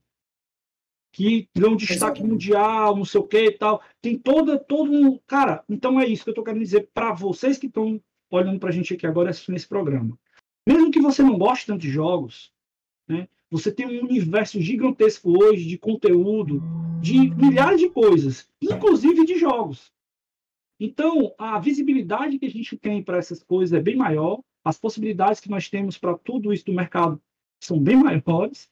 Para quem está produzindo e desenvolvendo também são bem maiores. E para você que quer apenas jogar também tem inúmeras possibilidades. Né? Então vamos voltar na época desse cara aqui, vale lembrar hoje, né, Ezequiel, que a gente tem aqui um, um, um perfil, são perfis diferentes, de, são jeitos diferentes de se consumir o mesmo tipo de conteúdo e de se trabalhar com ele. Hoje, por exemplo, já existe gente que gosta mais de assistir os, os outros jogando do que jogar. É, para é. muita gente é bizarro, mas tem gente Exatamente. que prefere assistir o cara jogando. Eu não vou longe, não. Meu moleque aqui em casa, ele, ele, ele gosta muito do, do Plants vs Zombies. Aí ele joga, ele tá. Foi o primeiro, jogo que eu, é, o primeiro jogo que eu permiti que ele jogasse online. Por quê? Porque é um jogo que não tem a comunicação direta, ele é um moleque de 7 anos, eu não vou estar deixando ele falando com Deus e o mundo na internet ainda, porque não, não é, é o bom de conhecer é que a gente consegue colocar essas coisas e dosar, né? Mas só que o que é que acontece? Ele sai da hora que ele joga, eu digo assim, filho, vai brincar com Lego, vai brincar com outra coisa. Aí ele vai, brinca um pedacinho ali com os brinquedos, as coisas dele. Quando menos espera, ele tá na TV assistindo o YouTube Kids e vendo o quê? A galera jogando Plants vs Zombies. Saca? É, é, a nova realidade, e, o espectador. É, é, e é um moleque de 7 anos, ele já sabe o que, que ele quer, pô. Agora, eu vou, eu vou é, é, ficar tosando, não, eu vou olhar, vou tentar ver o que, é que ele curte, como é que ele curte, o que, que ele quer fazer. Se for um cara que vai dar legal, vai dar liga para ele ser um, um, pro player, legal. Se ele quiser investir no estudo, legal. Se ele não quiser mais nem saber de videogame, porque só que tem aqui em casa videogame para ele jogar também, legal. Saca? Então a gente tem que perceber essas coisas hoje em dia, dar o espaço para a pessoa poder se sentir, se perceber também dentro desse cenário. E, cara, vamos se divertir. Esse é o ponto. Jogar é isso, vamos se divertir. Perfeito. Aliás, dá, é. aliás professor, dá uma live à parte, né? É, para a gente entender se a bifurcação. Quando é que nós deixamos de nos divertir jogando videogame e, e para levar isso como uma profissão estressante ou como um modo de vida é, é, estranho, vamos dizer assim, né? Em que momento as coisas começam a bifurcar? Dá uma live inteirinha disso. Tá, e a gente vê certeza. que isso é, é, seria legal falar disso da visão de games, mas que não é uma exclusividade de games isso. Dá pra gente citar o grande gênio aí, ó. Dá pra citar o Rômulo. é, mas o Wozniak, né, na Apple, cara, é a, uhum. a, frase icônica dele, onde ele construiu aquilo, a gente tá falando de um cara que fazia programação num caderno, que ele falou que hoje ele não conseguiria reproduzir essa loucura que ele fazia, mas que ele deixou da Apple justamente por ter tido essa sensação. Isso aqui é, eu não reconheço mais isso aqui, eu não me reconheço mais do que a gente criou, do que a gente fazia, para isso que eu estou vivendo aqui hoje como profissional. Né? Então, essa frase dele é bem icônica do momento em que você tem a empolgação da programação e da construção, mas o Wozniak não era um empresário. Né, cara? Ele não era aliás, o, aliás, isso é muito player. Bacana. E, ele vale, é um maker. outros recortes desse é. tipo também. Por exemplo, a questão comportamental aqui vale uma live inteira. Né? Se você pegar assim, porque nós estamos o tempo todo sob vários tipos de influência. O, o Ezequiel foi um tipo de criança com, com, algumas coisas passando na tela, eu fui outra, e essa galera agora em 360 girando. Então, assim, o jeito de se comportar é diferente de, se, de consumir as coisas para se entreter também é diferente. Dá uma live à parte. Tá, já fica o convite aí. É, e claramente que é, o SEG já está é, precisando do, do, grande professor Ezequiel de volta para o SEG. Então a gente não pode também aqui prender o Ezequiel aqui. É, gente, agradeço muito ao chat que está aqui hoje. Eu queria que vocês fizessem as considerações finais de você. O papo foi muito bom. É, é, várias raízes aí possíveis para a gente poder bater papo. Faça suas considerações finais e você que está aí no chat, daqui a pouco você vai saber onde seguir todo mundo. Eu vou falar os arrobas aqui rapidinho. E aí, vamos que vamos. Quem quer começar aí? O Max quer fazer as considerações finais? Vou fazer as minhas finais mais, mais para forrar o terreno mesmo aqui dentro de tudo aquilo que a gente falou. Os games eles mudam a vida, mudam vidas, eles. É, jogar videogame é um fenômeno né, que a gente não, não, não desdobrou ainda todas as possibilidades em cima disso. O terreno é muito novo, nós estamos falando aí de quase 40 anos, ou pouco mais que isso, e somente agora a gente está começando a intensificar e desdobrar a experiência para outras áreas, entendeu? Então, se, se você fosse estender a linha do, da história dos games em 24 horas, nós começamos a comer isso com farinha nos últimos 5 minutos, antes de virar o dia. Então, nós estamos ainda. É um terreno vasto, ainda tem muita coisa para capinar. Né? A gente já deu uma desbravada, assim, já abriu algumas clareiras, mas está longe de ser algo que, que a gente é, tenha como um campo dominado do estudo, do ensino, do entretenimento. É como a internet. Tá? O, o que a gente está vivendo hoje de games é algo que, que dá muito estudo, dá muita tese, dá doutorado, pós-doc e a, e a porra toda. Por quê? O SB Games está aí para isso, né? É muito novo. Então, assim, os profissionais como, como o professor Ezequiel, como o pessoal que está no Observatório de Games e outros sites cobrindo notícias, a estrutura precisa começar a se conectar e entender o que, que a gente está fazendo aqui. Ah, já faz tempo que não é uma brincadeira e a gente precisa depois conectar, ver como é que, como é que esses como é que bater um papo. A gente tem coisas para falar aqui mais para frente, como você sabe, né? Como é que a gente vai desdobrar esse assunto em várias maneiras, em várias oportunidades, em várias pautas e subpautas. Mas o que eu posso dizer para resumir é que os videogames eles mudam a vida da gente a todo momento, a todo momento, e inclusive em coisas que você não sabe que estão mudando. Só de jogar videogame isso já está acontecendo com você. O que será que é? Olha só, meu, muito bom, muito meu bom. grande amigo Ezequiel, sua vez. Bem, uh, já pegando a deixa do que meu amigo Max colocou aí, né, essa questão de mudar a vida das pessoas, na verdade, os jogos já vêm mudando há muito tempo, sabe? A gente que talvez não tenha se dado conta de tanta coisa que a gente já percebeu e não notou.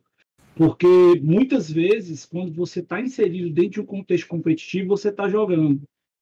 Seja dentro da sala de aula, seja é, com seus amigos no playground, seja participando de um jogo de esporte físico, você está ali disputando, tá certo? O conceito das bases e das ideias que você tem a respeito de jogos. Mas, quando a gente muda para a visão para o cenário dos jogos eletrônicos e da presença cada vez mais massiva desses jogos na vida das pessoas, hoje você tem, por exemplo, vou pegar até o exemplo do que o Max falou aí, de você ter plateias para assistir jogos tão grandes quanto, se não maiores, para plateias de jogos de futebol. Então, você vê a realidade Verdade. disso, você vê todo o interesse e visibilidade que isso está trazendo, e hoje você ter campeonatos de jogos que já premiam tão grandemente quanto campeonatos de futebol de grande porte. Né, e que envolvem cada vez mais pessoas. Por quê? Porque a turma mais nova é a consumidora desse produto. Então, é essa galera que vai estar tá exatamente dando visibilidade para tudo aquilo que vai ser, digamos assim, potencialmente comercializado nos próximos anos. E a turma que está no cenário né, dos, dos jogos antigos, como Olimpíadas, futebol, basquete, está tendo que começar a convergir e perceber como é que vai trazer essa galera para esse cenário atual. Não é à toa que os times de futebol, as grandes ligas, já têm também suas ligas de esportes, porque eles estão vislumbrando em trazer para perto essa garotada, essa galera que consome isso também, né? Então, está influenciando uma série de coisas que estão acontecendo aqui ao nosso redor, que a gente tem que ter uma percepção cada vez mais voltada para a questão dos profissionais que estão envolvidos dentro desse cenário, das pessoas que estão consumindo esse tipo de conteúdo e de tudo que está sendo produzido em prol disso, não só os jogos, como também o que você lê a respeito, o que você usa a respeito. Até uma canequinha, você tem alguma coisa relacionada ao jogo. Uma cadeira, né? um fone, né? um, um, um utensílio qualquer tudo isso influencia demais na vida das pessoas. Agora, de forma positiva, né, também você tem jogos que estão hoje ajudando na reabilitação das pessoas.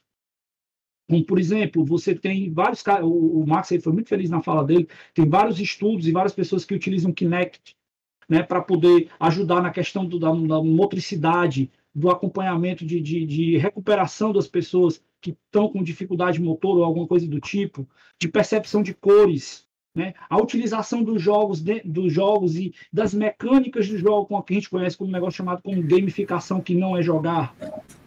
Tá? Deixar bem claro esse conceito, porque muita gente pensa que gamificar é jogar, não é. Tá? Tem uma visão que é outro papo que a gente pode ter aqui depois. Né? E, e, e, enfim, o que eu quero que vocês entendam é que os jogos estão presentes nas vidas de vocês, vocês podem nem estar dando conta disso, e mudando muita coisa que vocês nem conhecem ainda, que vocês fiquem tentados a conhecer, que é um universo muito legal, apaixonante e divertido que vocês podem aproveitar. Olha, e, e olha só, é, a gente, é. já, a gente já mergulhou um pouco no assunto gamificação, é, num papo aqui com o Márcio Filho, né, um grande empreendedor da área do setor de games e gamificação e educação. Então, se quiser curtir lá no YouTube, você pode é. O nome é Gamificação, de fato, é, com o Márcio Filho. É um, um papo bem legal. E encerrando aqui hoje, eu quero pedir para você que está aí no chat que você siga é, quem está fazendo, né? Os, o que a gente chama dos chefes culturais, né? Quem está fazendo cultura de qualidade. Então vamos lá. Cultura milanesa, se você gostou do que você viu aqui, a gente teve alguns seguidores novos aí, então obrigado mais uma vez. É, a canal Literata, com dois L's, de canal de Literata, arroba Infinity, com dois F's e dois T's. Se chamar com F só, ele nem te, ele nem te atende. Arroba Rômulo Baron, arroba Tati Klebs com K, arroba Ezequiel Norões, como está escrito aqui, ó. Mas aí você não bota o tio ali, porque é, é, você sabe como é que funciona a arroba do Instagram, né, gente? Né? E aqui, arroba UCG Gamers, não é isso? Isso, UCG Gamers. UCG Gamers. UCG Gamers. Então, ó, não percam, deixar de seguir o SEG é deixar de seguir uma panela que só faz prato cultural gamer de qualidade, galera. Então não deixe mole. E arroba Observatório de Games, é, para você poder curtir aqui todo o conteúdo que você tem aqui criado aqui com toda a sua equipe de Max Walker, editor-chefe lá do Observatório de Games Wall. É, gente, um grande abraço para vocês. A gente vai dar um raid agora. Somos abusados, vamos invadir SBT Games Oficial, que tá rolando Just Sharing lá também. É, então, vamos embora. Vou dar um, um raid aqui pra gente poder ir para lá e a gente encerra por aqui. É primeira vez que eu tô fazendo isso por aqui, pelo transmissor, mas eu acho que vai dar certo. É, já vamos, deu, tá rolando já. Vamos confiar. Confia na gente, vambora e fomos e valeu, galera! Tchau, pessoal.